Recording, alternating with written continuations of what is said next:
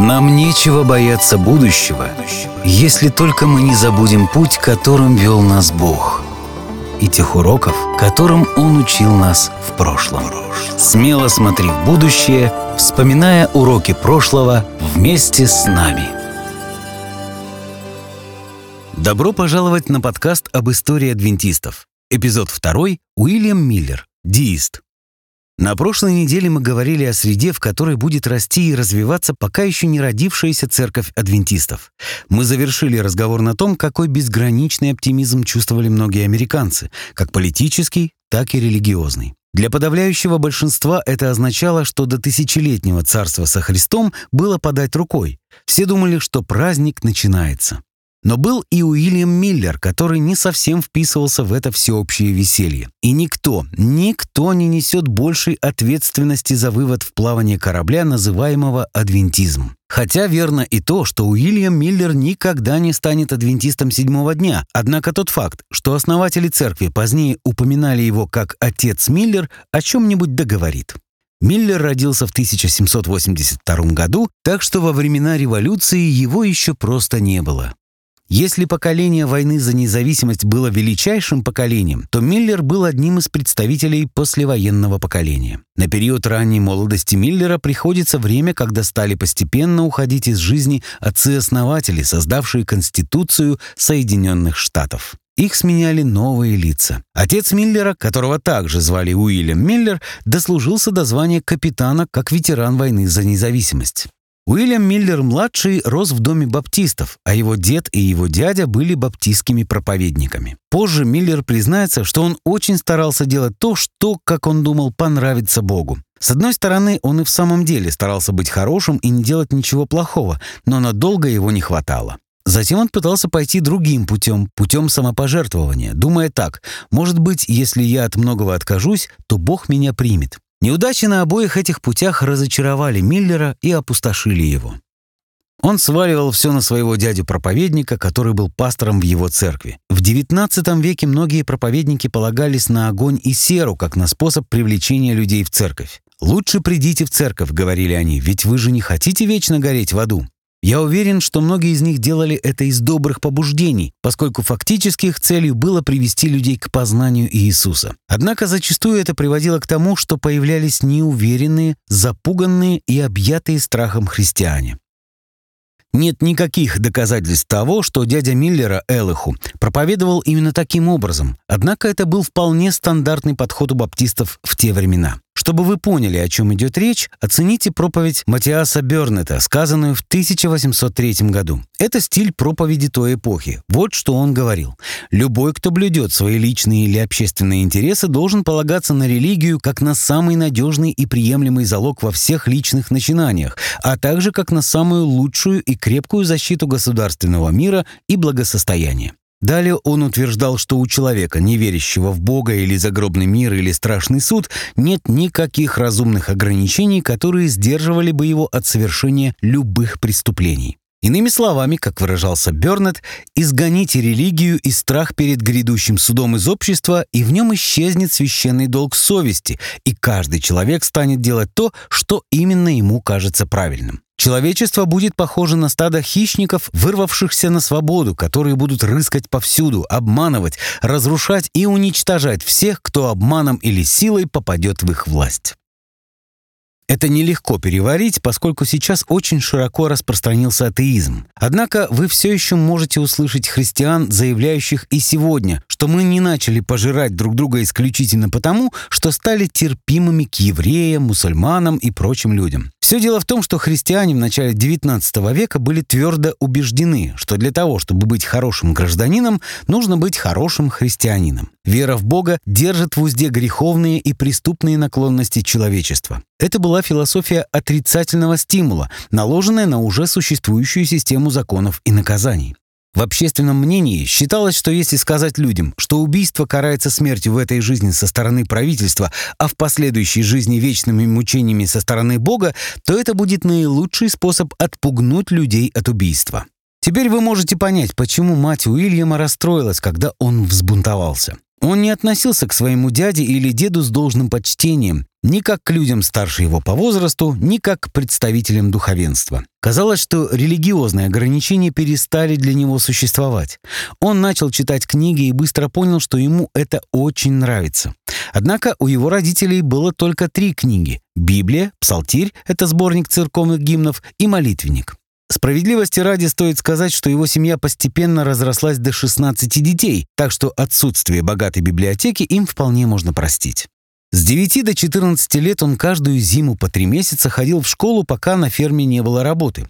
Учителя были в большей мере посредственными, и Уильям обнаружил, что благодаря чтению он знал больше их. Где он брал книги, нам неизвестно. Очевидно, что многие из них он одалживал, но вскоре между ним и его отцом из-за его любви к чтению возник конфликт.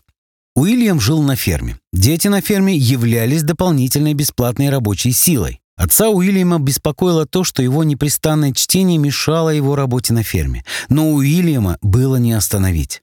Он ежедневно припрятывал несколько поленьев на растопку, дожидался, пока все уснут, и читал до поздней ночи. Все было хорошо до тех пор, пока однажды его отец не проснулся ночью. Увидев огонь, он подумал, что горит дом. Но когда Уильям Миллер, старший, понял свою ошибку, он схватил плетку и гонялся за сыном по всему дому, обещая выпороть его, если он немедленно не ляжет спать. Но соседи вызвали службу опеки, и Уильяма отправили в приют. Ой, это, конечно же, не случилось. Это же не 21 век. Но оно, возможно, и к лучшему. Поскольку отец Уильяма не был столь категоричным, он согласился на то, что Уильям может читать, если будет выполнять дополнительную работу. Дела Уильяма пошли еще лучше. Местные аристократы с удовольствием соглашались одалживать ему книги из своих библиотек. Он прочитал несколько романов, но больше всего ему нравилась история, как он сам признавался позже. Кроме того, Уильям открыл в себе писательский талант, и, по-видимому, сочинительство у него получалось очень хорошо, поскольку многие из его друзей и знакомых обращались к нему, когда им нужно было написать любовное стихотворение или что-то еще. Жизнь Уильяма круто переменилась, когда ему исполнился 21 год. Он встретил девушку, точнее, он на ней женился. Звали ее Люси Смит, а была она из города Полтни, штат Вермонт. Смит вышла замуж за Миллера. Самое то, соединились две самые распространенные фамилии в Америке – Смит и Миллер. Как бы то ни было, Уильям переехал в Полтни, и там была общественная библиотека. Я думаю, все знают то, что библиотека — это то место, где всегда можно найти интересующие вас книги. Вскоре о молодом, недавно женившемся человеке с фамилией Миллер в городе стали говорить как о рассудительном и образованном человеке. Им заинтересовалась городская интеллигенция. В основном это были деисты. Люди, являющиеся деистами, конечно же, верили в Бога, но Бог для них был непостижим и уж точно не открывал себя через Библию. Миллер писал, что они открыли для него труды Вольтера, Юма, Томаса Пейна, Итана Аллена и других. Не совсем понятно, что думала жена о его новом увлечении, но в целом она поддерживала его страсть к чтению. Однако ее поддержка не шла ни в какое сравнение с той поддержкой, которую оказывал ему Мэтью Лайон. Лайон был бывшим конгрессменом, чьи антифедералистские взгляды привели его к тюремному заключению в 1798 году. Лайон во время войны за независимость служил под началом Итана Аллена. И вот, познакомившись с Миллером, он разрешил ему пользоваться своей библиотекой. Его дружба оказала большое влияние на Миллера, и именно она побудила Миллера бросить его старые баптистские верования, которые, в общем-то, были близки ему лишь до тех пор, пока он не познакомился с новыми взглядами. Другими словами, Миллер стал деистом. Возможно, сегодня нам, как христианам, затруднительно симпатизировать этому безликому деизму, но следует как минимум осознать, что следы деизма оставили свой след почти во всех значимых документах, сформировавших Америку. Именно деизм помог нам стать теми, кем мы являемся сегодня. Джордж Вашингтон, Томас Джефферсон, Бенджамин Франклин – все они были деистами или приверженцами каких-либо его разновидностей. Ни одно из подлинных христианских слов, обозначающих Бога как Отец, Святой Дух или даже Иисус, не попали в наши основополагающие документы. Вместо этого в них говорится «создатель» или «провидение» и используется иной очень сдержанный язык.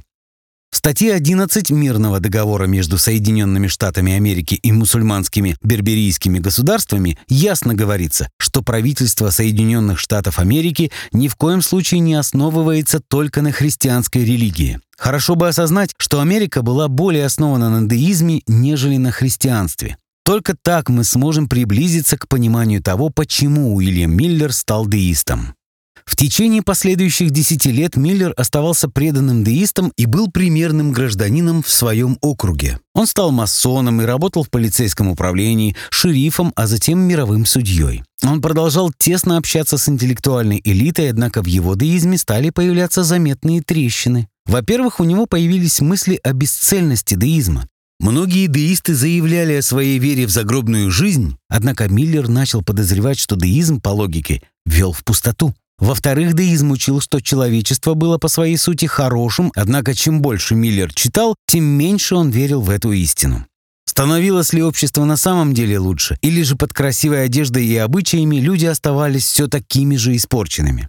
Над этим вопросом можно было голову сломать, поскольку молодая Америка была очень оптимистична в том, что касалось ее предначертания и ощущения того, что мы, как человечество, вышли на финишную прямую, защищая свои права и свободы. Но глядя на происходящее вокруг, даже мысль об этом уже наводила тоску. Чем больше я читал, писал Миллер, тем более отвратительно испорченным казался мне характер человека. Я не мог найти ни одного светлого периода в истории прошлого. Завоеватели мира, исторические герои явно были никем иным, как дьяволами во плоти. Казалось, что все беды, страдания и невзгоды мира только возрастали по мере того, как эти люди получали власть над своими товарищами. Я стал очень недоверчиво относиться ко всем людям. В таком душевном состоянии я и поступил на службу своей стране. Я искренне лелеял мысль, что в человеческой натуре мне надо найти хотя бы одно светлое пятно. Как звезду надежды я взращивал в себе любовь к своей стране, другими словами, патриотизм. Так Миллер вступил в ряды народного ополчения, последней звезды надежды человеческой натуры, как он сам выразился. Уж патриотизм должен быть несомненно чист. Когда в Полтне готовились праздновать День независимости, рассказывают, что Миллер тайно сочинил гимн и незаметно подложил его на стол мистера Эшли, человека, который занимался организацией этого праздника. Миссис Эшли наткнулась на гимн и, думая, что его написал ее муж, принесла гимн ему. Тому гимн сразу же понравился, и он велел, чтобы слова переписали для всего города, чтобы все могли его петь. Первый куплет звучал так. Давайте же примем бережно нашу дорогую независимость, купленную ценой крови, и будем полагаться на Создателя нашего Бога, ведь именно Он та крепость, в которую мы убегаем. Его благодать в любое время находится рядом. Если вам кажется, что этот гимн звучит подозрительно по-христиански, то вы правы. Возможно, именно поэтому Миллер и не хотел, чтобы об его авторстве стало известно, но тайну сохранить не удалось. Миллер был патриотом до мозга костей. Если что-то и могло восстановить его веру в человечество, то это была Вторая англо-американская война, до которой оставалось уже совсем немного времени. Когда разразилась война 1812 года, Миллера перевели в регулярную армию в чине лейтенанта. Первые пару лет он был рекрутером, пока, наконец, не получил шанс проявить себя в бою в 1814 году. К тому времени он уже был в звании капитана. В своем письме от 4 сентября из форта Мора под Плацбургом, штат Нью-Йорк, он жаловался своей жене на то, что солдаты под его командованием были абсолютно необученными и неподготовленными. Он писал, «Британцы находятся милях в десяти от нас, и завтра мы ждем бой. Я думаю, они должны быть совсем глупыми, чтобы не напасть на нас, поскольку их 10 или 11 тысяч, а нас только полторы». Затем Миллер завершил письмо странной фразой. «Помни», — писал он, «если я трус, ты больше никогда не получишь известия от меня». Однако Миллер недооценил настрой и дух американских войск. Это были в основном новобранцы, раненые или отдельные солдаты из других подразделений, в то время как английские войска, только что прибывшие из Европы, имели очень хороший боевой опыт, который они приобрели в войне с Наполеоном. Короче говоря, Уильям Миллер был готов к тому, что при столкновении это будет жестокая бойня. Битва началась 6 сентября серией перестрелок. Англичане захватили Плацбург, и американцы ответили тем, что накалили ядра своих пушек до красна и сожгли ряд зданий, в которых англичане укрывались. Английские пехотные войска из 76-го полка вели перестрелку с американскими до того момента, пока не был дан приказ отступить. Странно, но англичане действительно отступили в ту ночь. Миллер и многие другие солдаты не знали, что талантливый американский командующий военно-морским флотом по имени Томас Макдонау разгромил английский флот, который поддерживал продвижение англичан в битве при озере Шамплейн. Англичане понимали, что без этих кораблей, даже если они побьют американцев у Плацбурга, они вряд ли смогут двигаться дальше. Это было бессмысленно, поэтому было приказано отступать. Военные действия зашли в тупик. В августе в Бельгии начались переговоры о мире. К этому времени англичане поняли, что пришло время им остановиться.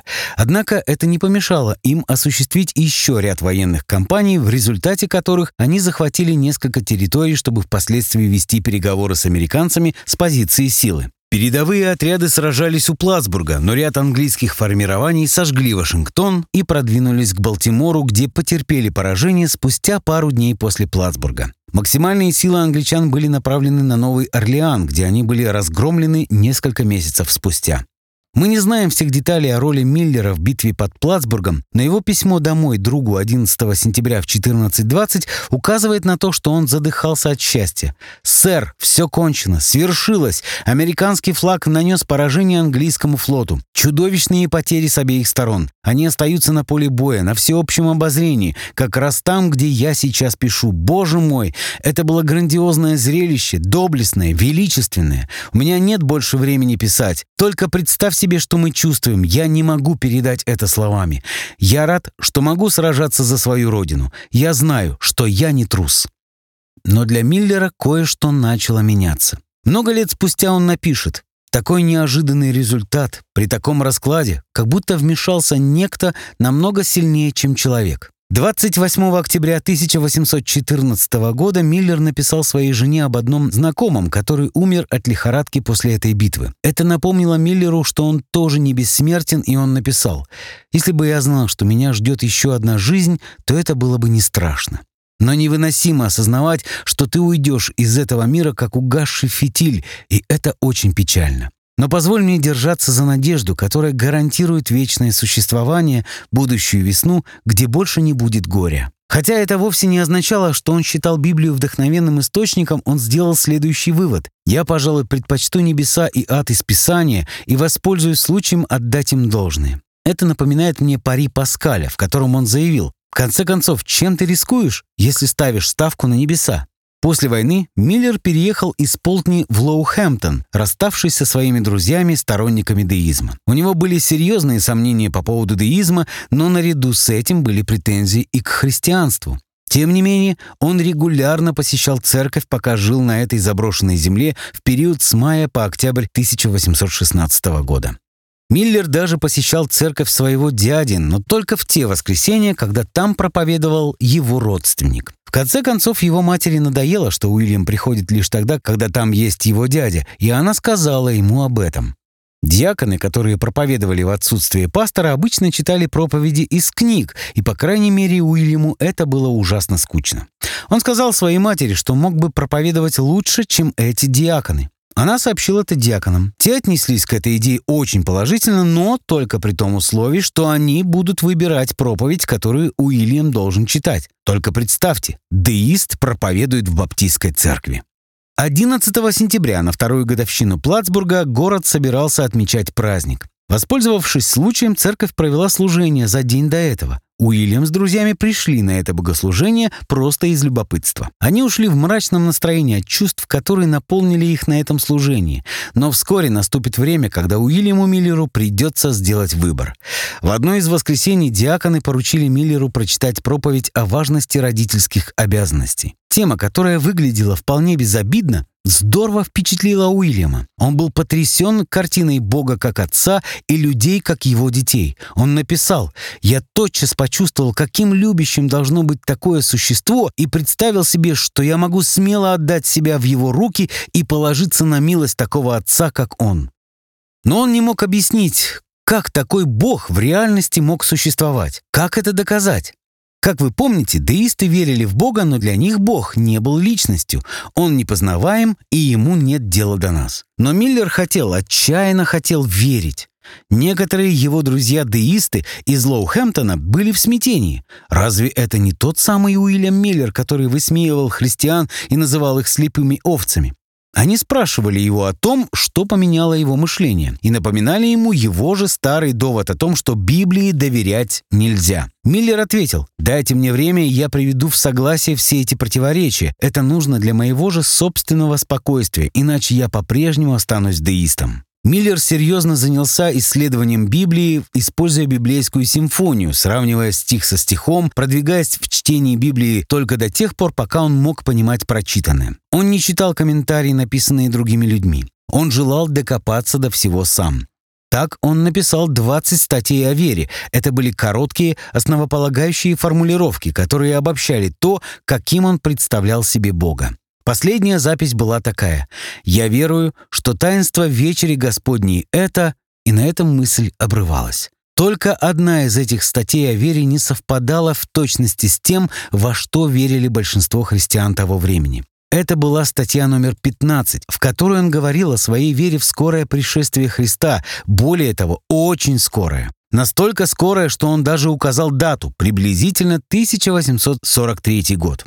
На следующей неделе мы поговорим о второй части жизни Миллера, о том, каким образом ему пришла в голову мысль, что Господь скоро грядет. До обращения у него было много влиятельных друзей, он был примерным гражданином, его весьма уважали как христиане, так и деисты. Он был готов поставить на карту все, предсказывая, что Иисус придет через 21 год. До этого момента времени оставалось так мало, а сделать предстояло так много.